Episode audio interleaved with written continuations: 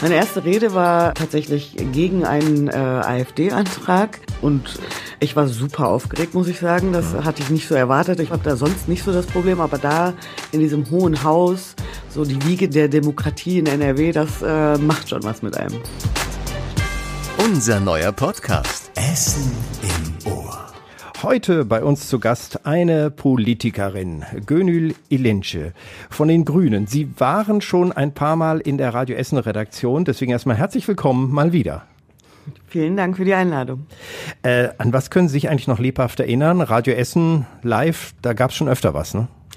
Also ich kann mich an einen äh, Termin erinnern, wo es diesen Bus mal draußen gegeben hat und wir dann wirklich in Eiseskälte interviewt wurden. Ja, war das hier Willy Brandt-Platz? Ja, oder ja, waren, genau. ja, ja, ja. Das waren die Bundestagskandidaten, glaube ich, 2017 Davor. oder davor, 13. Ich weiß es nicht mehr. Sie sind schon länger im Geschäft, man merkt es. äh, worüber würden Sie heute am liebsten reden? Gibt schon irgendwas? Ich äh, kein bestimmtes Thema, ich rede über alles. Das ist mir am liebsten. Äh, Und was werden Sie am häufigsten gefragt, worüber Sie vielleicht gar nicht so gern reden wollen? Ach, das ist immer ganz lustig. Als Grüne wird man immer so zum Thema Klima- und Umweltpolitik äh, gefragt. Aber äh, tatsächlich musste ich keinen Eignungstest machen, als ich der Partei beigetreten bin und äh, habe einfach andere Ek Themen und Expertisen und kann jetzt nicht sagen, warum Windkraftanlagen besser sind als Solaranlagen oder umgekehrt oder so. Oder über den Veggie Day oder solche Sachen, das sind wahrscheinlich so die Klassiker immer gewesen. Früher mal, das Ja. ist aber schon lange her. Ähm, Gönül Elince aus Essen im Landtag seit gut 100 Tagen. Wir werden das alles erfragen und noch viel mehr aus dem Alltag. Äh, Pannen gab es vielleicht, fröhliche Momente des Politikerlebens. Das wollen wir natürlich alles hören. Ähm, es gibt doch fröhliche Momente, oder? Nur so. Ja, total viele. Ja, sehr gut, gut. Äh, Dieses ist äh, Folge 61 von Essen im Ohr. Die letzte Folge war sehr ernst mit dem Vorstandsvorsitzenden der Stadtwerke Essen, vor allem zum drohenden Gasmangel. Davor hatten wir Kabarettisten, Hardrock-Musiker, äh, Schwimmbadleiter, Fußballtrainer und Ordnungsdezernenten zu Gast. Alle Podcast-Folgen gibt's auf allen erdenklichen Podcast-Plattformen und auf radioessen.de. Da findet ihr dann auch die anderen Podcasts von Radio Essen. Also Elvis Eifel, Heimspiel mit Annick Manoukian und den Redebedarf mit der Radio Essen Frühschicht. Alles, was heute besprochen wird, kann von euch, liebe Podcast-Hörerinnen und Hörer, auseinandergepflückt, gelobt oder kritisiert werden. Schreibt an podcast.radioessen.de oder über alle anderen Kontaktwege an Radio Essen. Soweit die Vorrede. Das war noch ein bisschen die Gnadenfrist. Und jetzt kommen wir zum Steckbrief. Äh, vollständiger, also Sie sind bereit, ne? Ja, ja. Ja, ich lege gleich los. Das ist also auch ein Steckbrief, den auch Praktikantinnen und Praktikanten ausfüllen müssen. Den hängen wir Okay. Mhm. dann aus und so, damit wir sie erstmal kennenlernen. Vollständiger Name. Gönül Elange. Wann und wo geboren? Äh, 11.03.79 in Detmold. Ach, im schönen Lipperland. Richtig. Wo aufgewachsen und erwachsen geworden? Auch dort? Auch in Detmold. Ach, das ist schön. Ihre Ausbildung. Ich bin dann über Umwege, muss man sagen, am Ende in Essen gelandet, weil ich hier Sozialwissenschaften und Turkistik auf Lehramt studiert habe. Ich habe allerdings nur das erste Staatsexamen gemacht. Ich bin nie ins Referendariat gegangen. Sozialwissenschaften und Turkistik. Das heißt. Achso, es- Turkistik vielleicht ist- zur Erklärung. So wie Germanistik Türkisch. ist äh, Sprach- und Literaturwissenschaften. Türkische Literatur. Also, ähm, und Sozialwissenschaften. Also Sie wären Sozialkunde und Türkischlehrerin gewesen. Genau, das ist tatsächlich ja auch einmalig in ganz Deutschland, was nochmal ein eigenes Thema für sich ist, wie ich finde, wo man tatsächlich äh, türkische Sprach- und Literaturwissenschaften als Fach ähm, studieren kann in ganz Deutschland. Und ist äh, Türkisch ist aber nicht Ihre Muttersprache, aber Sie können es, oder? Herkunftssprache. Meine. Eltern kommen aus, ähm, also Erstsprache müsste man vielleicht sagen. Meine Eltern äh, sind äh, sogenannte GastarbeiterInnen der ersten Stunde aus der Türkei. Zurück zum Steckbrief. Äh, die Jobbezeichnung. Aktuell Mitglied des Landtages. Und ich meine, Sie sind sogar stellvertretende Fraktionsvorsitzende. ja, das stimmt auch. Und Sprecherin für Migration und Teilhabe. auch richtig. Mehr passt doch nicht in die Zeile, das ist erstmal sehr gut. Äh, Lieblingsfarbe. Äh, ich will nicht sagen grün, aber ich glaube, es ist so. Sie haben was Gelbes an. Also das, das ist natürlich verdächtig, weil das kommt sehr nah an die FDP, aber das Also, ist jetzt. ich habe auch einen äh, roten Regenmantel an, also. ah, ja, gut, die Ampelkoalition. Und eine schwarze Hose. Oh mein Gott. Oh, oh, ja, na gut, für NRW, ne, da müssen wir noch drüber reden, über Schwarz-Grün. Äh, aber das wollte ich gar nicht bezwecken. Also wir wissen, Lieblingsfarbe geht in Richtung Grün. Ähm, so, jetzt ein bisschen persönlich. Zahl der Ehen und der Kinder? Null. Mhm. Beides null, Beides null, ja. wissentlich. Ihr liebster Ort im Ruhrgebiet? Mein liebster Ort im Ruhrgebiet. Äh, also ich will nicht äh, so, wie sagt man, mh, ich will nicht so schmalzig klingen, aber ich mag den Stadtgarten total gerne hier in Essen. Den hier in der Innenstadt. Genau. Es gibt ja in Stele. dachte Ja, das ja, nee, Ja, äh, hier den in der Innenstadt. Und da sieht man sie manchmal auch. Da sieht man mich wahrscheinlich sehr häufig, Mhm. im Sommer vor allem. Okay. Äh, Haustiere? Eine Katze. Äh, was für eine? So, so eine ganz normale, kurze europäische Katze. Oh ja. Ähm, kuschelig also. Genau. Ähm, ihr liebstes Live-Konzert? Oh, da, damit werden Sie nichts anfangen können. Ich war mal als 20-Jährige ähm, ein Jahr in Istanbul und habe eine meiner Lieblingsbands äh, da kostenfrei auf einem Studentenfestival gehört. Das war großartig. Okay, aber vielleicht für die, die sich auskennen, wie hieß Duman heißt die Band. Okay, also quasi die Kelly Family der Türkei. Also weil hier Nein, um kostenfrei auf Marktplätzen war ja hier. Nee, nee, in der da Türkei habe ist ich nur das- die Kelly Family gesehen. In der Türkei ist das tatsächlich äh, üb, äh, üblich, ähnlich wie in den USA gibt's da so Spring Breaks. Und zu dieser Zeit, ähm, also im Frühling, gibt's halt an allen Unis im landesweit kostenfreie ähm, Konzerte, wo wirklich richtig gute Bands, also be sehr bekannte Bands, dann kostenfrei auftreten. Gut, wir haben ja Essen Original, also es ist ja jetzt auch nicht. Nochmal echt eine andere Skaliber, würde ich sagen. Sorry, ich will das nicht schlecht machen, aber Ah, ja. okay, ich, ich hake ja hier ganz brutal nach, ist ja klar. Und, und vor allem jetzt, Achtung, Ihre größte Stärke. Größte Stärke.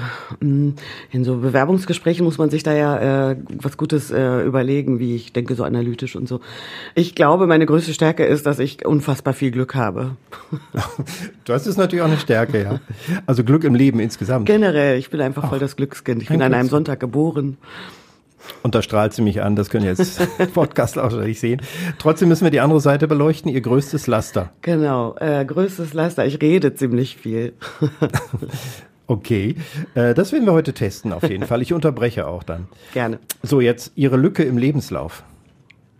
Muss ich Politikerinnen und Ja. Politiker in Essen fragen. Es gibt keine Lücke im Lebenslauf. Es gibt aber so abgebrochene Sachen. Also bevor ich in Essen angefangen habe zu studieren, habe ich, äh, war ich glaube ich drei Monate oder so mal in Frankfurt an der Uni eingeschrieben und habe dann gemerkt, dass es zu teuer ist, in Frankfurt zu leben. Dann war ich ein Jahr in Münster eingeschrieben.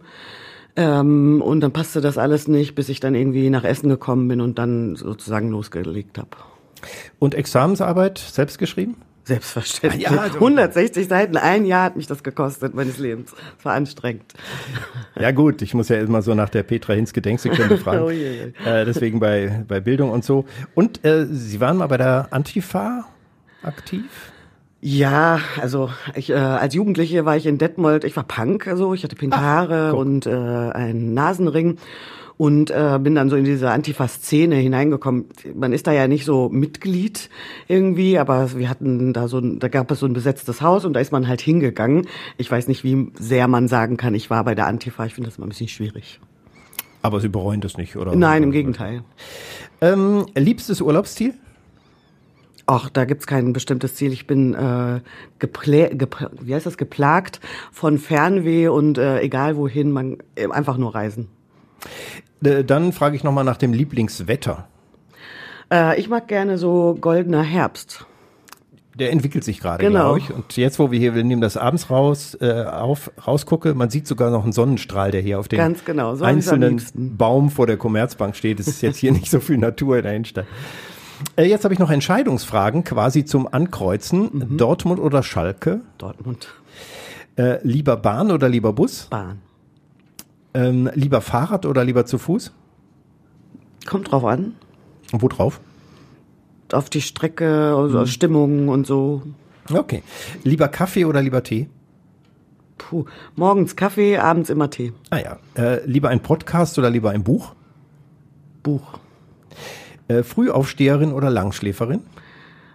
Also ich nicht Langschläferin in dem Sinne. Ich stehe nicht gerne morgens früh auf, aber ich schlafe auch nicht mehr als sechs Stunden. Also ich schlafe gerne morgens. So muss man das sagen. Ich schlafe gern morgens gut, aber gehen spät ins Bett.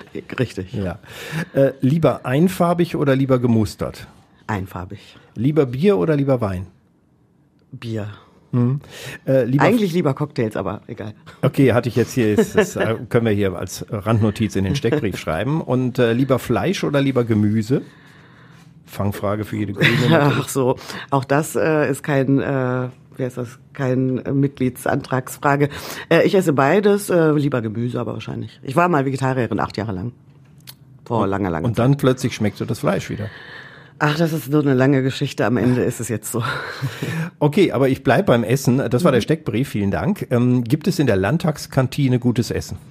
Ja, das muss man so sagen, ja. Also auch gesund oder einfach nur lecker? Oder beides? Äh, nee, beides. Also man kann dann sich auswählen, ob man immer die Bratwurst mit der Pommes isst. Also das ist es halt Gibt's- nicht. Ne? Klassiker gibt's natürlich. Also Klassiker gibt's ja auch, aber es gibt da immer auch eine Salatbar. Ich, ich schätze mich sehr äh, glücklich, dass wir so eine Kantine haben. Viele andere Leute haben das ja leider nicht. Also sind Sie öfter auch da, dann in den Landtagswochen? Genau, also wenn ich im Landtag bin und äh, zwischen Terminen, neulich war das so, da hatte ich irgendwie so 20 Minuten Zeit zwischen zwei Terminen und ich wusste, dass der Tag lang wird, dann geht man da eben schnell hin und ähm, isst Mittag, ja. Sitzen da die Parteivertreter in der Kantine zusammen oder Grüppchen eher nach Alter oder äh, Fachpolitiker untereinander? Gibt's typische Stammplätze? Wie kann man sich das vorstellen? Also sowohl als auch. Ich habe mir erzählen lassen von ähm, Landtagsabgeordneten Grünen, die schon länger im Geschäft sind, dass es früher so einen grünen Tisch gegeben hat. Den scheint es äh, nicht mehr zu geben oder äh, in der letzten Periode dann nicht mehr. Jetzt gibt es den nicht und jetzt ist es immer unterschiedlich. Also tatsächlich ist die Alters ähm, äh, Trennung wahrscheinlich so da, auch äh, innerparteilich sozusagen. Aber oft ähm, bespricht man sich ja auch schon mal beim Mittagessen und so, dann ist das alles gemischt. Also die Arbeit geht so ein bisschen Manchmal weiter. sitzt man auch alleine da. Also ich habe heute heute zum Beispiel allein da gesessen, weil ich in einer währenddessen in einer Telefonkonferenz war, also beziehungsweise mir was anhören musste, so ein Briefing bekam und aber die Zeit nutzen wollte, was zu essen. Das klingt schon mal nach viel Arbeit, das hinterfrage ich gleich. Äh, bleiben wir noch mal am Mittagstisch. Äh, Gibt's da Leute, die man immer sieht beim Mittagstisch? So oft bin, also ich bin halt einfach nicht so oft da, dass ich das so beurteilen könnte. Und äh, der Ministerpräsident, geht er da auch hin oder? Ja, ist mir neulich, am wann war das? Ich glaube, am Montag ist er mir entgegengekommen. Da war er schon fertig und ich war gerade auf dem Weg. Ach so, also Sie haben nicht gesehen, ob er Currywurst Pommes. Achso, nee, das habe ich nicht gesehen. Äh, Wie ist der Umgang da so im Landtag? Ist da generell Duzen angesagt oder sieht man sich? Wie ist das? Nee, also grundsätzlich sieht man sich, ähm, aber äh, also oft ist es ist man auch schnell beim Duzen, je nachdem, wenn man in so Ausschüssen und so zusammenarbeitet. Aber im Grundsatz ist äh, das Siezen. Da laufen ja auch schon mal Gäste rum. Gibt's da dann auch manchmal Selfies oder laufen Leute hinter den bekannten Ministern, sag ich mal, her? Oder Also ich so? habe noch niemanden hinter irgendwem äh, herlaufen sehen, aber wir haben ja so Schüler, Schülerinnengruppen und so zu Besuch und dann macht man da durchaus Fotos mit denen, ja. ähm, was hat Sie in den ersten Tagen im Landtag am meisten überrascht? Ich weiß gar nicht, ob ich das hier so sagen soll, aber tatsächlich hat mich äh, überrascht, wie wenig digitalisiert der Landtag ist und wie ähm, manche Menschen tatsächlich noch arbeiten, als wären, als hätten wir Schreibmaschinenzeit. Also Dinge am Computer geschrieben und dann eben ausgedruckt und so. Ich bin sehr digital organisiert in meinem gesamten Arbeitsablauf und ganz viel geht nicht weil der Landtag einfach nicht so weit ist, weil die Verwaltung da nicht so weit ist, aus verschiedensten Gründen vermutlich. Vielleicht waren Sie zu selten in bundesdeutschen Behörden in den letzten Monaten. Also ich äh, äh, beobachte öfter, dass noch der gute alte Leitsordner immer noch. Äh, Ja, ja, ja, Ja. genau. Also so, äh, wie heißt das so, Sitzungsmappen, äh, Ja. wenn ich sehe, wie manche Abgeordnete, also ich meine das alles nicht böse oder so, aber äh, mich erstaunt das doch sehr, dass man dann so mit so riesigen Sitzungsmappen von äh, äh, Sitzung zu Sitzung geht und so, wo man eigentlich eben alles digital an einem Ort haben kann und äh, ja, ist so. Wie wird man denn in die Landespolitik, also in die Arbeit jetzt im Landtag eingeführt? Gibt's da erstmal Seminare oder läuft jemand mit dem Schirmchen erstmal durch und Sie gehen hinterher? Also in der Tat hatten, hatte ich jetzt das Glück, dass wir ähm, ja so viele neue Abgeordnete gewesen sind bei den Grünen, so dass äh, tatsächlich die ähm, der, der Fraktionsvorstand, den es da noch schon gegeben oder noch gegeben hat in seiner Form, äh, tatsächlich äh, so, so Sachen für uns organisiert hatten. Also in den ersten Wochen ähm, tatsächlich auch mal eine Führung, so wo es was, aber man verläuft sich trotz alledem ähm, überall, weil das alles sehr verwinkelt ist. Und auch so äh, Dinge, so ganz normale parlamentarische Abläufe, was man da so wissen muss und so. Habe ich aber alles auch schon wieder vergessen, muss ich leider äh, zugestehen. Das ist aber nur deshalb so gewesen, weil wir jetzt so viele auf einmal waren. Ich weiß von meiner Kollegin Frau Eimers, die äh, in der Periode davor als einzige neue ähm, dazu gekommen war, da war das natürlich nicht so. Also dann musste sie halt selber gucken. Ich bin sehr dankbar dafür, dass wir da andere Rahmenbedingungen hatten. Aber hin und wieder verlaufen sie sich nochmal, oder? Ja, ja. Sie haben aber nicht so ein Büro so mit Blick auf den Rhein. Das haben, hat man wahrscheinlich erst, wenn man so 20 Jahre dabei ist, oder? Also wir haben das gelost. Äh, Wir Ja. haben halt so bestimmte ähm, Etagen bekommen und wir haben in der Fraktion dann die äh, Räume gelost. Ich war ganz happy damit. Äh, Ich habe in der sechsten Etage ein Büro bekommen ähm, und ich gucke da äh, auf das Stadttor. Ähm, ich habe mich sehr gefreut über äh, das ja. Glückskind, da ist es Genau, wieder. richtig. Äh, Was ist anders als in der äh, Lokalpolitik in Essen? Sie kennen sich ja auch mit der Ratspolitik aus. Ich war ja nie im Rat, muss man dazu sagen. Ich war mal in der Bezirksvertretung fünf Jahre. Ähm, anders ist, also ich weiß gar nicht, ob es so viel technisch anders ist, aber das Gefühl ist einfach anders. Man hat das, also ich jedenfalls habe das Gefühl, hier hängt so viel mehr dran und am Ende des Tages wird man einfach auch stärker beobachtet, glaube ich. Oder ich bilde mir das ein, man weiß es nicht. Apropos beobachtet, wie war Ihre erste Rede? Meine erste Rede war ähm, tatsächlich gegen einen äh, AfD-Antrag, deswegen auch kurz gehalten ähm, und möglichst pointiert, um da keine Fläche zu bieten. Ich war super aufgeregt, muss ich sagen. Das hatte ich nicht so erwartet. Ich meine, man kennt das ja als, äh, ich bin ja parteipolitisch aktiv. Ich habe auch schon vor 400 Leuten gesprochen und so, habe da sonst nicht so das Problem. Aber da in diesem hohen Haus, so die Wiege de, der Demokratie in NRW, das äh, macht schon was mit einem. Ja, Sie werden dann auch aufgerufen, angekündigt und dann geht's zum Ganz Puls genau. oder Weg. Und dann wird das auch noch angekündigt, das finde ich immer ganz witzig. Die ähm, Präsident, der Landtag, der oder die Landtagspräsidentin, äh, die kündigen dann einen auch an. Ah, übrigens Gönül Elander, ihre erste Rede, wo ich gedacht habe, naja, eigentlich macht das die Aufregung Ja. nicht besser, wenn man das nochmal so betont. Aber ja. Aber ist dann doch fehlerfrei über die Bühne gegangen. Ja, ja, ja, war super. Also ich habe es sogar gepostet. Wer äh, gucken will, kann das nachschauen. Sehr gut, ja, es gibt natürlich diverse Social-Media-Auftritte. Ähm, jetzt kommen wir nochmal zurück ähm, zu der Arbeit. Also Büro haben wir gesagt, Blick auf Stadttor. Haben Sie als Abgeordnete Mitarbeiterinnen oder Mitarbeiter? Richtig. Ähm, äh, Gott sei Dank auch. Ich suche allerdings auch noch nach einer Sachkollegin oder nach einem Kollegen für Sachbearbeitung, weil also ich habe eine Büroleitung, ähm, die äh, nicht in Vollzeit gerne arbeiten wollte, die mich aber so inhaltlich äh, unterstützen soll. Dann habe ich noch eine Mitarbeiterin für den Wahlkreis hier in Essen ähm, und die gleichzeitig noch so Social Media und so macht. Und ganz ehrlich, ich habe früher auch in einer ähm, leitungsleitenden Position gearbeitet und dort auch eine Referentin gehabt. Aber ähm, da habe ich echt noch viel selbst gemacht. Jetzt merke ich, also ich wäre aufgeschmissen, wenn es die nicht gäbe. Also es wird noch jemand gesucht, wenn sich jetzt jemand Ja, genau. spontan interessiert, kann sich bei Ihnen melden. Äh, wie ist das mit Dienstwagen, Fahrer, Massagesitze? Also äh, Dienstwagen und Fahrer äh, gibt es nicht, also jedenfalls nicht für mich. Ich glaube, die Fraktionsvorsitzenden, also die SprecherInnen, haben einen Anspruch auf so einen Pool, also da kann man quasi anmelden, Fahrten anmelden und ansonsten ist man als Ministerin, Minister oder Vizepräsidentin, äh, hat man äh, Fahrerinnen, Fahrer. Aber das ist auch alles egal, weil ich eh nicht so gerne Auto fahre. Also ich habe gar keinen Führerschein, ich fahre selber nicht, aber ich fahre auch tatsächlich ungerne mit. Ich fahre lieber Bahn. Ähm, und das geht ja von Essen nach Düsseldorf. Da muss man immer ein bisschen mit der Straßenbahn noch und die fährt ja dann vor sozusagen. Genau. Ähm, Sie sind im Mai gewählt worden. Ich habe vorhin gesagt, so 100 Tage sind jetzt ja schon etwa.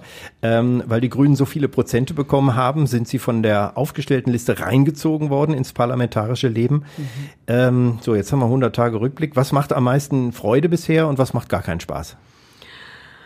Also am meisten Freude aktuell muss ich tatsächlich sagen, ich hatte bisher zwei SchülerInnengruppen ähm, da. Das macht mir am meisten Spaß, weil ich das total spannend finde, was die so für Fragen stellen. Das jetzt mal so unpolitisch, also das ist aber ein schöner Teil des Jobs. Ähm, auf der politischen Ebene macht, glaube ich, am meisten Spaß tatsächlich ähm, das Zusammensitzen und sich überlegen, so, wir haben jetzt den Koalitionsvertrag gemacht, was machen wir jetzt, wie können wir das angehen? Ich habe jetzt ähm, übergreifend mit einem Kollegen, der für äh, Handwerk ähm, und so zuständig ist, haben wir uns neulich zusammengesetzt. Also man kann halt über seinen Horizont hinaus denken, weil man mit anderen zusammenarbeitet. Das macht Spaß. Sie sind ja nun plötzlich in der Regierung. Also hat ja gleich geklappt, Koalition, dann auch noch mit der CDU, Schwarz-Grün gibt's ja noch nicht so oft in Deutschland. Äh, aber was kann man wirklich bewegen? Also Sie sitzen zusammen, Sie überlegen sich was und Sie bringen was ein, aber wie viel Kraft ist, da wirklich was in Bewegung zu bringen? Also ich glaube einiges. Also mhm. deswegen wollten wir ja in die Regierung und deswegen sind wir in der Regierung. Ähm, natürlich geht es immer ein bisschen darum, was kann, was muss der Bund machen oder was äh, darf man als Land machen und was müssen andere machen und so. Aber äh, unter diesen Rahmenbedingungen obliegt es ja jetzt uns. Also ähm, was wir jetzt in den nächsten fünf Jahren auch als Abgeordnete anstoßen, auch in die Ministerien hineingeben und sagen, so das braucht es jetzt. Ähm, äh, das wird passieren im, im besten Fall. Aber es dauert, ne? Man muss wahrscheinlich viel Geduld haben. Genau, aber das ist ja in Politik immer der Fall. Ja. So, also ich sag dann immer, ich äh, gebe dann immer gerne das Beispiel. Also der erste Atomausstieg hat 30 Jahre geko äh, Zeit gekostet, die mhm. Grünen. Ähm, so ist das in der Politik. Jetzt redet man wieder über einen halben Einstieg, aber das ist ja, noch genau, ja. solche Sachen dann halt. ähm, und äh, es ist ja auch Arbeit für den Essener Wahlkreis. Es sind ja äh, hier ähm, aufgestellt worden. Ähm, Sie setzen auf Dialog und welche Themen nehmen Sie denn aus Essen oder für Essen besonders mit und in Angriff? Also im Prinzip kann und äh, will ich natürlich gerne für alle Themen aus Essen ähm, stehen, die mich so erreichen. Aber natürlich habe ich einen fachpolitischen Schwerpunkt, nämlich den der Migration mhm. und ähm, den der Schule, Bildung. Also ich bin ja auch ordentliches Mitglied im Schulausschuss. Deswegen werden das die, also die ersten Termine, die ich jetzt gerade demnächst, äh, also die ich gerade vereinbart habe, sind Termine mit dem Bildungsbüro, mit äh, dem kommunalen Integrationszentrum und äh, diversen AkteurInnen, die in diesem Feld arbeiten. Gerechte Bildungspolitik ist sicher ein Schlagwort, aber das ist ja mit das Schwerste. Also alle, die in der Bildungspolitik sich verbrannt haben, auch im Laufe von Regierungen. Ich kann mich, ich bin in Hessen aufgewachsen, da hat die Regierung immer gewechselt und jeder Kultusminister war froh, wenn das irgendwann da wieder los war. Das ist schon ein, ein hartes Feld. Wo setzt man da an? Ja, das ist in der Tat ein hartes Feld, aber ich habe ja, äh, bevor ich das Mandat bekommen habe, habe ich die letzten vier Jahre eine ähm, gemeinnützige Organisation geleitet, die sich genau in diesem Feld bewegt hat. Also ich war NRW-weit an sogenannten Brennpunktschulen ähm, mit zusätzlichen Lehrkräften, die wir in Schulen gebracht haben, unterwegs. Ich hatte unfassbar viele Gespräche mit äh, Schulleitungen, Lehrkräften und eben die Fellows, die wir dann da, äh, Teach First Deutschland heißt der, die Organisation, die Fellows, die wir mhm. in die Schulen Schulen geschickt haben. Und ähm, da wird einfach vor allem klar so, es braucht gerade für Kinder und Jugendliche, die eben nicht zu Hause die Unterstützung bekommen, die sie womöglich, also bräuchten, nicht weil sie das Defizit haben, sondern weil einfach das System so ist, wie es ist, ähm, dass die einfach mehr Unterstützung brauchen. Und dabei geht es wirklich nicht so sehr darum, ob das jemand ist, der äh, einwandfrei pädagogisch äh, ausgebildet ist, sondern oft geht es vor allem darum, da zu sein und einen Ort zu haben für so Kinder und Jugendliche. Apropos Ort, die Frage wollte ich noch stellen. Sind Sie eigentlich mehr in Essen oder mehr in Düsseldorf? Jetzt also bei der Arbeit mhm. und äh, privat ist natürlich auch die Frage, haben Sie da eine Wohnung oder fahren Sie jeden Tag? Also ich habe keine Wohnung in Düsseldorf. Ich ziehe jetzt gerade äh, innerhalb von Essen äh, um demnächst. Ähm, genau und es ist so, dass ich montags bis mittwochs im Grunde genommen immer im, in Düsseldorf durchgetaktet bin. Also da habe ich so Sitzungsgeschichten, donnerstags und freitags, äh, jedenfalls keine feststehenden Termine, die wiederkehren. Insofern nutze ich Donner diese Tage ähm, für Termine in Essen.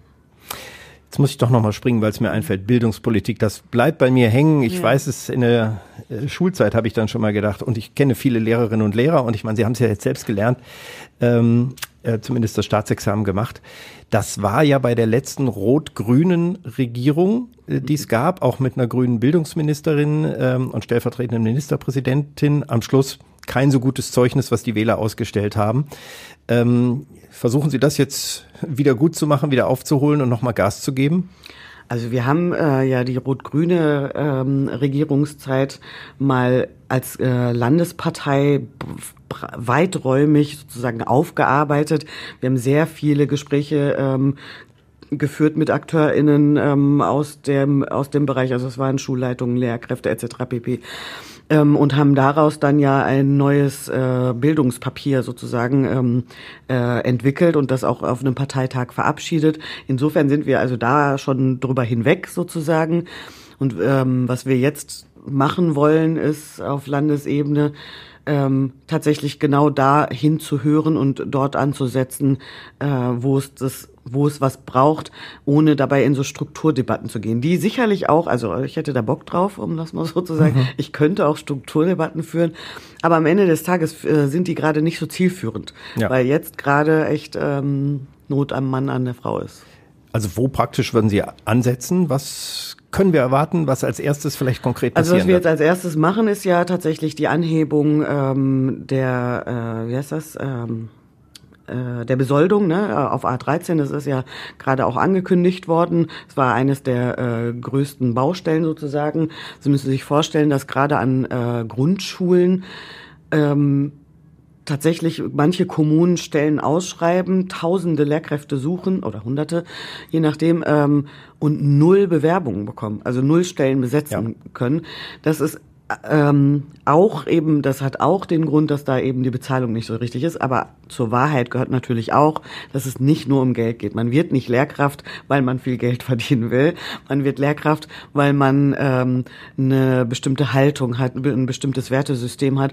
Aber diesen Menschen begegnen wir gerade nicht so richtig. Also es geht auch darum, wer irgendwie nur angestellt wird und wer verbeamtet wird, wer welche Perspektiven hat, wie viel Mitspracherecht man hat in Schulen und so weiter und so fort. Also in diese Richtung wird es gehen. Ja, ja, es spricht sich auch rum, wenn es alle paar Jahre neue Vorgaben geht, wieder Änderungen. Dann hatten wir die ganze Sache mit Corona. Genau, und deswegen inwieweit, was nicht passiert die Strukturdebatte führen gerade, sondern jetzt wirklich pragmatisch rangehen und gucken, was brauchen wir, was müssen wir machen, damit wir erstens mehr Lehrkräfte gewinnen oder zusätzliches Personal, welcher Art auch immer. Aber Sie werben die nicht von anderen Bundesländern ab. Das wäre jetzt auch kontraproduktiv, oder? Nee, nee, genau. Also ich glaube auch, dass es da, äh, bevor wir an sowas denken, noch andere Instrumente gibt. Es gibt total viele Menschen, wie gesagt, ich komme ja aus dieser äh, Ecke, es gibt total viele Menschen, die in Schule bereits jetzt jetzt tätig sind, aber den Quereinstieg nicht machen können, weil wir da wirklich so wahnsinnige ähm, Schwellen äh, davor setzen. Und ich glaube, wir müssen das erst einmal abbauen und den Leuten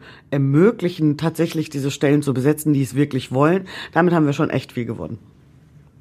Wenn Sie gerufen würden, würden Sie nochmal Lehrerin sein? Ich meine, Sie haben jetzt gerade was anderes, aber würden Sie es machen? Also ich äh, würde das äh, Studium genauso ähm, nochmal studieren. Ich bin bewusst nicht Lehrerin geworden, weil ich nicht der Typ bin, der irgendwie so eine bestimmte Arbeitszeit haben kann, also von neun bis 15 Uhr oder so. Ich arbeite gerne viel oder oder wie soll ich sagen, ähm, unterschiedlich. Moment, gibt es im Landtag nicht gewisse Anwesenheitspflichten? Doch, doch, aber also der, der Punkt ist, ähm, äh, dass es aber also so wie heute, ne? Jetzt ist es irgendwie, weiß nicht, äh, nach 18 Uhr oder 19 Uhr oder so. Ich bin halt nicht der Typ, so ich mache dann von 9 bis 15 Uhr und dann gehe ich halt nach Hause und dann mache ich vielleicht noch meine Hausaufgaben, äh, also die ähm, äh, Schularbeiten oder so. Äh, das ist mir zu geregelt. Ich ähm, brauche ein ungeregeltes Leben. so. Ich brauche ein ungeregeltes ja, Leben. Da habe ich mehr Spaß dran. Ähm, gut, mal sehen, ob die Politik, oh, ich glaube schon, also zumindest kommen da immer wieder Überraschungen. Was meinen Sie denn? Wir gehen jetzt in den Herbst 2022. Ist, sind die Schulen, ist die Bildung in diesem Herbst gut genug vorbereitet von der schwarz-grünen Regierung, zumindest was sie bisher schon erreichen konnten?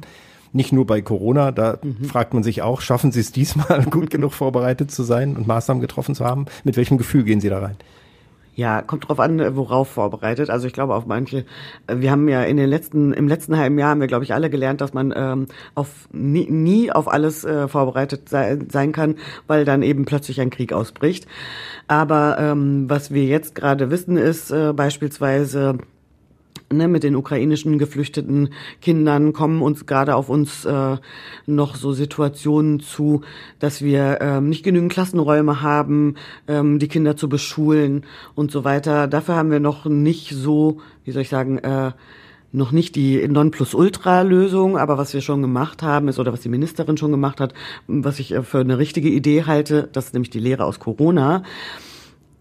Ich war immer davon überzeugt, dass es nicht sein kann, dass äh, Bildung, also letztlich geht es da um das Recht auf Bildung von Kindern, dass äh, Bildung daran scheitert, ob es ein Klassenzimmer gerade zur Verfügung steht oder nicht. Mhm. Also ob da so Schulmauern sind. Sondern ich glaube, wir hätten das auch in der Corona-Phase schon so machen können und so ähm, in diese Richtung kann es laufen, jetzt im Herbst, Winter, dass Schulen für sich überlegen, wo kann ich auch drauf hin äh, ausweichen. Also, ne, ich, was weiß ich, in Essen gibt's dann die VHS KS oder die Stadtbibliothek oder so, also wenn wir Räume brauchen, es gibt ja Räume, die womöglich zur Verfügung stehen. Und ich weiß gar nicht, warum wir uns immer darauf versteifen, dass es in so eine, äh, in so Schulmauern sein muss. Ähm, genau, in diese Richtung geht das. Also das ist etwas, was wir äh, angegangen sind.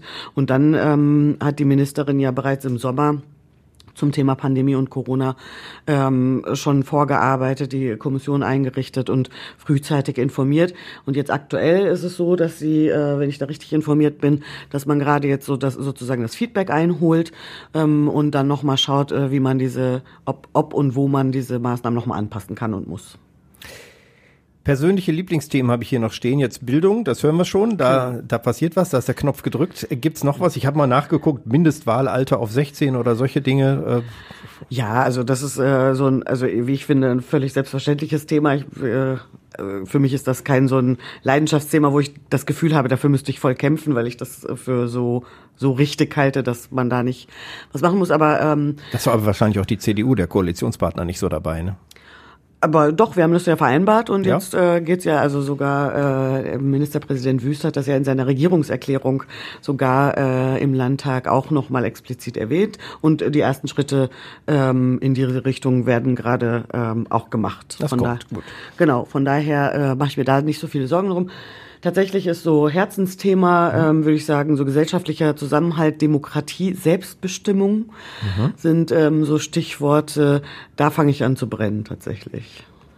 Selbstbestimmung. Jetzt ähm, ja, also da fällt mir jetzt jetzt viel ein, aber ähm, mir auch.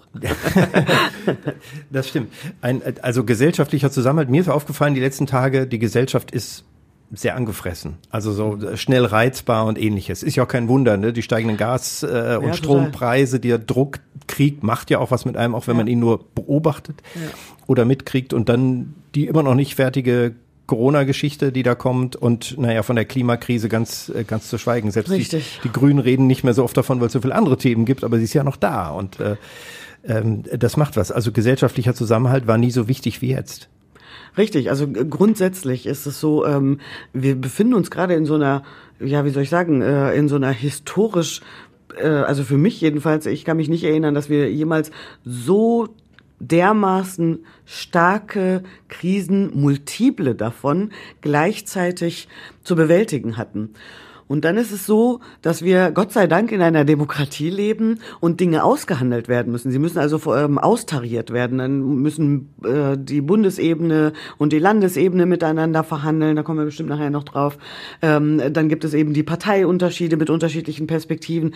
All das, ich kann es total gut nachvollziehen, dass das zu riesigem Frust führt bei äh, Menschen, die das sozusagen nur von außen beobachten und äh, jeden Tag in, die, in der Zeitung lesen und sich dann wahrscheinlich denken, Mensch, warum wissen die denn nicht, was die wollen? Macht ja, doch jetzt da einfach muss doch mal. mal auf den Tisch hauen und einfach mal machen. Ganz genau. genau ja. So, aber, aber so machen es doch die Populisten.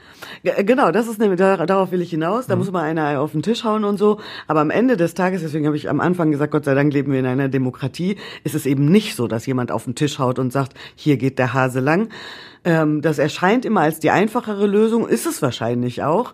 Aber ähm, eine Demokratie lebt ja davon oder äh, äh, nährt sich davon, dass eben unterschiedliche Perspektiven einen Platz finden und wir deshalb die so, es klingt immer so abgeschmackt, aber um die beste Idee ringe, zu ringen, das ist etwas, wovon ich zutiefst überzeugt bin, dass das eine Notwendigkeit ist, auch tatsächlich um diesen gesellschaftlichen Zusammenhalt, auch wenn er zwischendurch zu Frust führt, aber diesen gesellschaftlichen Zusammenhalt können wir, glaube ich, nur dann gewährleisten, wenn wir genau das machen. Aber manchmal ist nicht so viel Zeit. Bei Corona hat sich das gezeigt, da musste schnell gehandelt werden und auch die Grünen haben ja kritisiert, dass Bundeskanzler Olaf Scholz sehr zögerlich und immer wieder abwägend äh, argumentiert hat, bis heute eigentlich noch, wenn es darum geht, äh, noch weitere Waffen in die Ukraine zu liefern. Genau, also ne, äh, das Aushandeln und Austarieren ist ähm, eine Sache und äh, sich wie sehr lange Zeit lassen mit anderen Dingen ist eine andere Sache. Das, also Austarieren und Haushandeln heißt ja nicht, dass man ähm, Dinge ähm, quasi nicht auch schnell machen kann. Nichtsdestotrotz heißt, muss man aber eben auch, und auch das ist ja das Austarieren, äh, dieser Spagat zwischen, ich muss schnell, pragmatisch handeln, eine Lösung finden, aber gleichzeitig eben auch ähm, nicht vergessen, was da, was das alles bedeutet, also welchen Rattenschwanz das womöglich alles mit sich zieht. Und das ist, ähm, das, also Olaf Scholz oder auch die Grünen, es ist ja egal, wer das da gerade macht. Das macht man mal besser, mal schlechter. Auch das gehört einfach zur Wahrheit dazu, zur Realpolitik letztendlich. Aber es gibt auch in Europa und ja letztlich auch in Deutschland, die AfD haben Sie vorhin schon genannt, wo mhm. Sie darauf reagiert haben die machen das ja zu ihrem Prinzip, diese einfachen Lösungen vorzuschlagen und auch Menschen wirklich tatsächlich mitzunehmen. Und je mehr Krise, desto mehr sagt man, ich will jetzt mal hier einen klaren Entscheider, der vorangeht. Wie gehen Sie denn damit um? Das ist doch tatsächlich auch anstrengend und man ist sich ja auch diversen Fragen und Angriffen ausgesetzt. Das ist tatsächlich sehr anstrengend. Wir hatten heute äh, die Konstituierung des Integrationsausschusses. Es war äh, an, wirklich anstrengend. Ähm, aber also nochmal, ne, diese einfachen Lösungen, wir hätten die alle gerne. Ich hätte, ich fände das auch super, wenn da jemand äh, die Weisheit da mit der Kelle gefressen hätte und sagen würde, jo, das machen wir jetzt so und so. Aber so ähm, ist es halt einfach nicht, weil in der Regel Lösungen auch nicht so einfach ist. Wenn man an sein eigenes persönliches Leben denkt und eigene Entscheidungen, äh, also selbst die Entscheidung für ein Urlaubsziel es muss doch abgewogen werden. Hat man Kinder, hat man keine Kinder, will man fernreisen, will man ähm, äh, Wanderurlaub machen und so weiter und so. Ganz tausend Sachen, die man da so abwägen muss.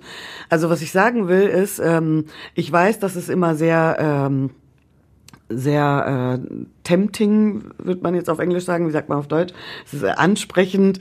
Mh, äh, diese schnellen Lösungen ähm, herbeizusehnen sich, aber am Ende des Tages sind diese Lösungen ja nicht wirklich Lösungen. Also ähm, auch die, also nicht auch, sondern gerade die AfD hat nie Lösungen für irgendetwas. Das Einzige, was sie, ähm, also es gibt immer eine Antwort, keine Einwanderung oder zu viel Einwanderung. Wenn wir damit alle unsere Probleme gelöst hätten, dann hätten wir die schon längst gelöst, denn das Einwandern in, nach Deutschland ist so unfassbar schwer.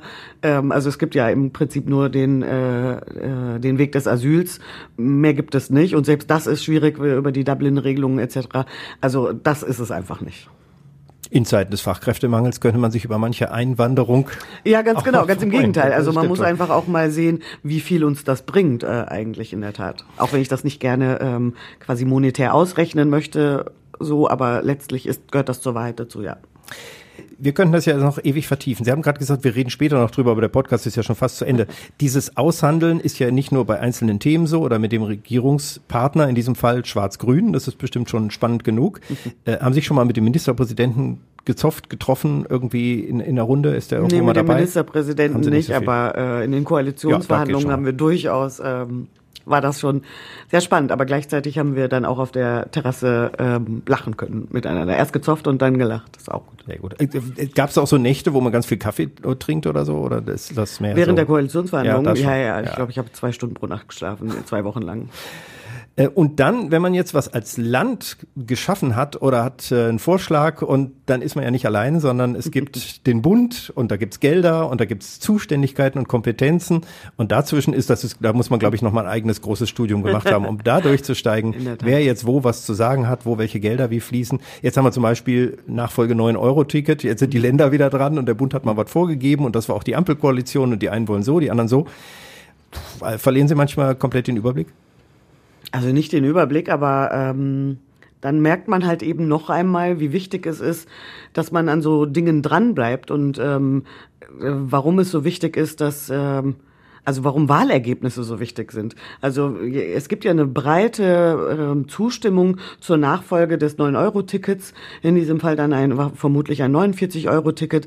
Und ähm, Genau, also äh, wir wollen das gerne und es ist ja kein Geheimnis, dass das in der auch in der Ampelkoalition, äh, ich sag jetzt mal äh, in Richtung FDP nicht so einfach ist, immer nicht immer so Friede, Freude, Eierkuchen ist. Ähm, genau und insofern nochmal für die Menschen da wie wichtig es ist, dass man äh, quasi seine Stimme so abgibt, dass, dass da auch ein Gewicht hinter sein kann und da eben auch Leute diesen Job machen als Abgeordnete, die da wirklich hinterhängen. Und jetzt ist es aktuell, ist es ja so, dass ähm, quasi auf der Bundesebene äh, da etwas entschieden worden ist und was dazu führen wird, dass wir auf Landesebene deutlich äh, handlungsunfähiger werden, wenn das denn alles so kommt. Insofern wird man auch das wieder aushandeln mhm. müssen. Und äh, als NRW-Landtagsabgeordnete habe ich natürlich erst einmal NRW im Blick. Mhm.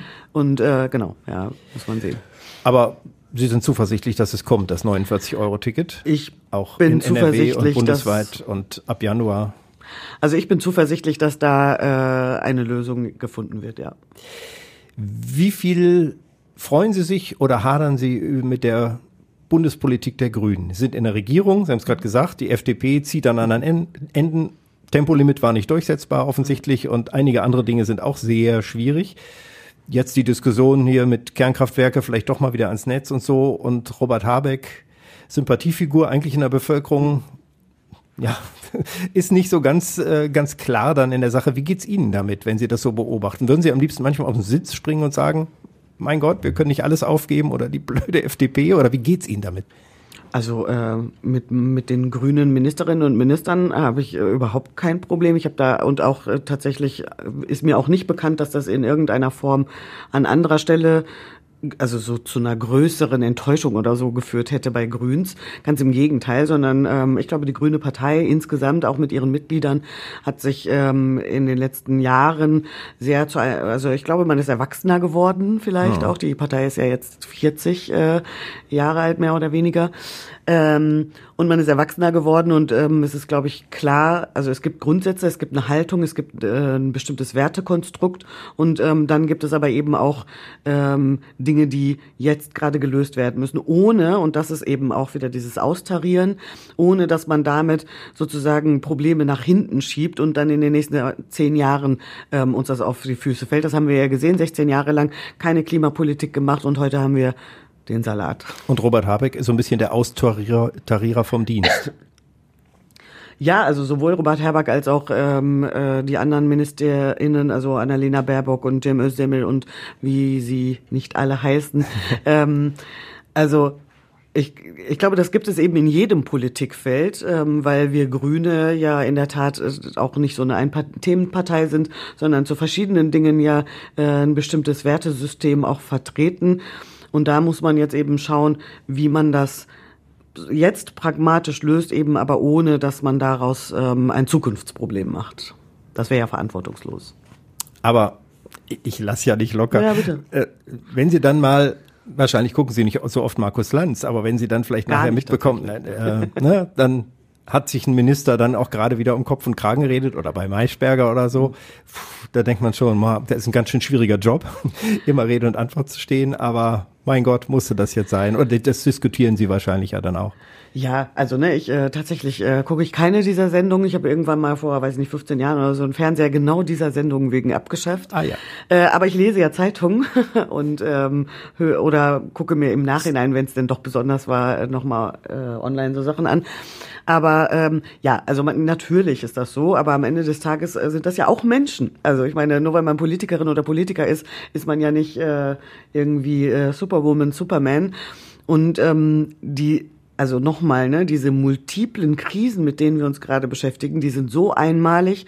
Es muss möglich sein, auch menschlich mit solchen Dingen umzugehen und ähm, die ähm, die Möglichkeit zu haben, zu schauen, was da jetzt die beste Lösung ist. Man wird da nicht immer sofort als erstes ähm, die Lösung finden, sondern wird sich an Dinge herantasten müssen.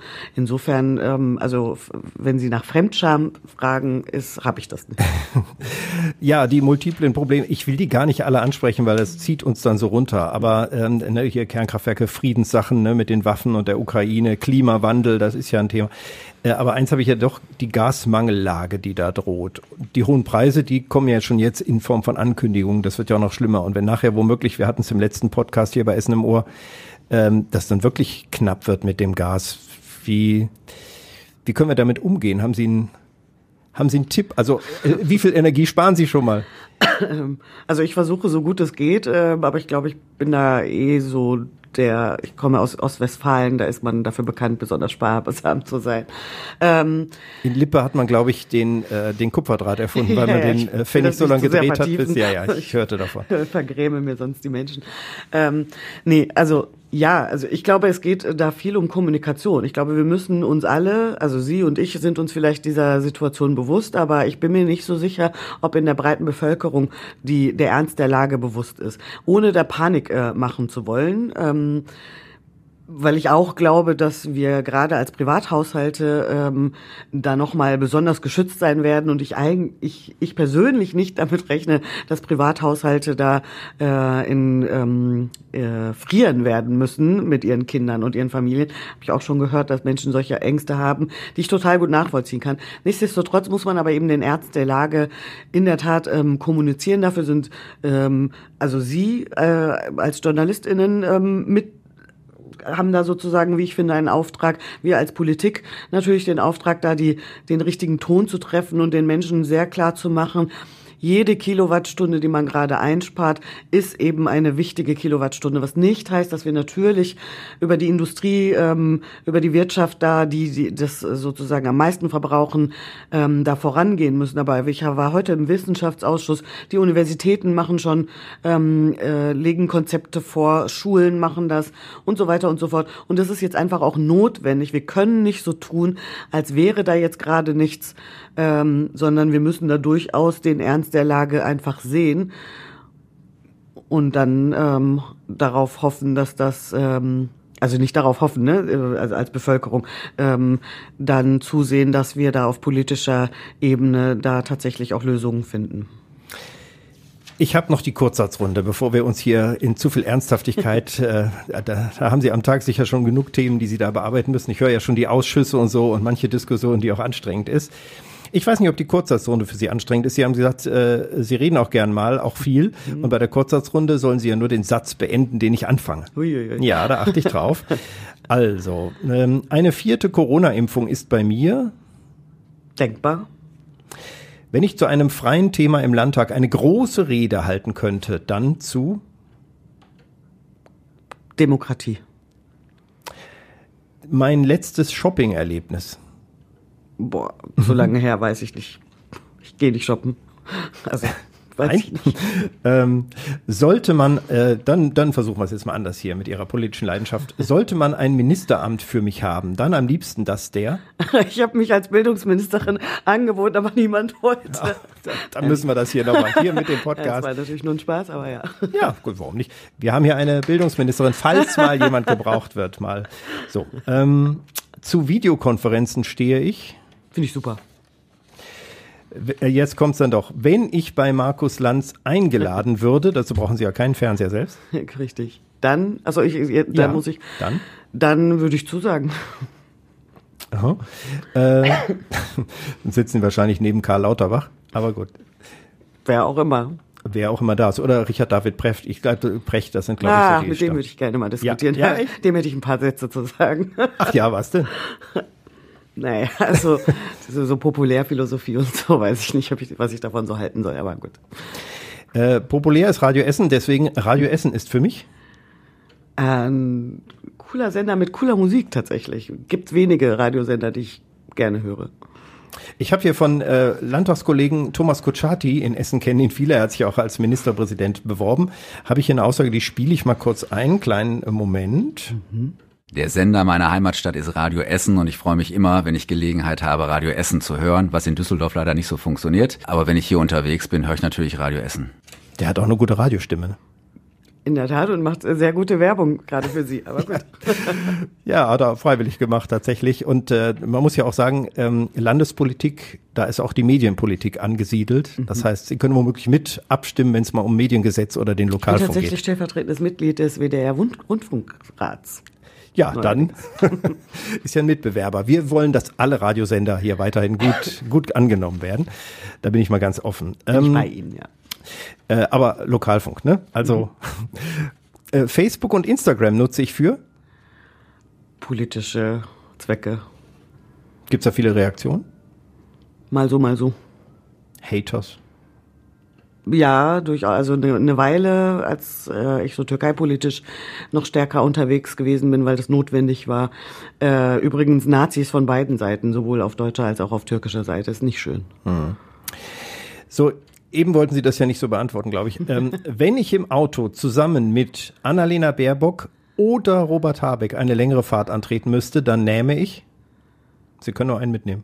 Noch jemanden mit? Na ja, nur einer von den beiden. Entweder Annalena Ach Baerbock so. oder Robert Habeck. Ich, Annalena Baerbock. In Ordnung, ist nur ein Platz frei, ist ein Zweisitzer. Okay, gut. Maskenpflicht in Innenräumen, finde ich. Äh, in Ordnung, also je nachdem, also in Bus und Bar, im ÖPNV finde ich das gerade richtig und wichtig, jetzt wo wir auf den Herbst, Winter zugehen. Ähm, also so. In Ordnung. Flugzeuge? Da ist ja, glaube ich, keine Maskenpflicht mehr dann in Flugzeugen. Doch, ja, ist, ist doch tatsächlich nochmal verlängert worden. noch mal, Ich war ja jetzt gerade in Belgrad und ja, äh, übrigens nur die deutschen Fluggesellschaften haben die Maskenpflicht noch und da finde ich die mehr als in Ordnung. Okay. Wenn zwei sich übers Gendern streiten, dann bin ich äh, die dritte, äh, die dazukommt und sagt, Und gendert. Rot-Weiß Essen wird am Ende der Saison Bestimmt tolle Shows abliefern. Sorry, ist jetzt nicht ganz so mein Beritt. Gut, vorhin hatten wir bei Dortmund oder Schalke schon mal Dortmund, ja, richtig. aber so ein bisschen Essen, ne? Ich muss das sagen. Aber es gibt, wir haben auch gute Handballer. Ich äh, wäre letzte Woche fast äh, zu einem Spiel gegangen, weil ich noch nie tatsächlich, muss ich leider zugeben, äh, bei einem Spiel gewesen bin. Da war ich aber krank. Äh, ich werde das schnellstmöglich nachholen. Da kann man jetzt auch in der dritten Liga schöne Reisen machen, mal nach München oder Erzgebirge Aue oder so. Also die fahren jetzt auch richtig rum. Ach so, ja, okay. Auch gut. Ähm, nach einem stressreichen Tag kann ich nur abschalten, wenn Ich lieg dann auf meiner Couch mit der Katze auf dem Bauch und dann ist gut. wenn Joschka Fischer plötzlich hier auftauchen würde. Würde ich ihn nicht begrüßen. Gönül Elensche von den Grünen, seit 100 Tagen Politikerin in der NRW-Landespolitik. Sie haben gleich noch ein Schlusswort. Das ist bei uns so Tradition. Also äh, machen wir das. Jetzt aber schon mal danke fürs Kommen und ich wünsche Ihnen gutes Gelingen im Düsseldorfer Landtag. Ähm, Sie sind ja nicht die einzige Landespolitikerin hier im Interview bei Essen im Ohr. Wir haben gerade Thomas Kutschaty gehört. Wir hören ihn nochmal, weil die Stimme hier, das machen wir nochmal. Ja, ich habe, glaube ich, irgendwann mal einen unparlamentarischen Begriff gebraucht. Da habe ich eine formlose Rüge äh, erhalten. Ich wiederhole das jetzt aber nicht, was ich gesagt habe. Das gehört sich dann, glaube ich, nicht. Eine Rüge haben Sie noch nicht bekommen. Ne? Nee, noch nicht. Gut. Also Thomas Kutschaty kann man auch äh, bei Essen im Ohr noch finden. Da gibt's ja alle Folgen, die wir hier hatten. Das war nochmal ein kurzer Ausschnitt. Ganz große Empfehlung von mir auch für den Redebedarf. Die Frühschichtkollegen mit äh, Joshua Windelschmidt besprechen die Woche. Das ist eure Unterhaltung fürs Wochenende. Und äh, jeden Tag gibt's abends den Tag in fünf Minuten. Die Nachrichten des Tages als Podcast in der nächsten Folge. Essen im Ohr geht's dann um die seelische Gesundheit und eine Frau, die eine Führungs-, einen Führungsjob in Essen hat und regelmäßig mit ihrer Vergangenheit konfrontiert wird, als sie schwere Depressionen hatte. So, ich bin Christian Flug, sage Tschüss und Bye-bye. Unser Gast, Gönül Ilensche, hat wie versprochen das letzte Wort. Ja, erst einmal ganz herzlichen Dank für die Einladung. Ich fand das ein unangenehm, äh, un, unheimlich angenehmes Jetzt ist Gespräch. es raus, So.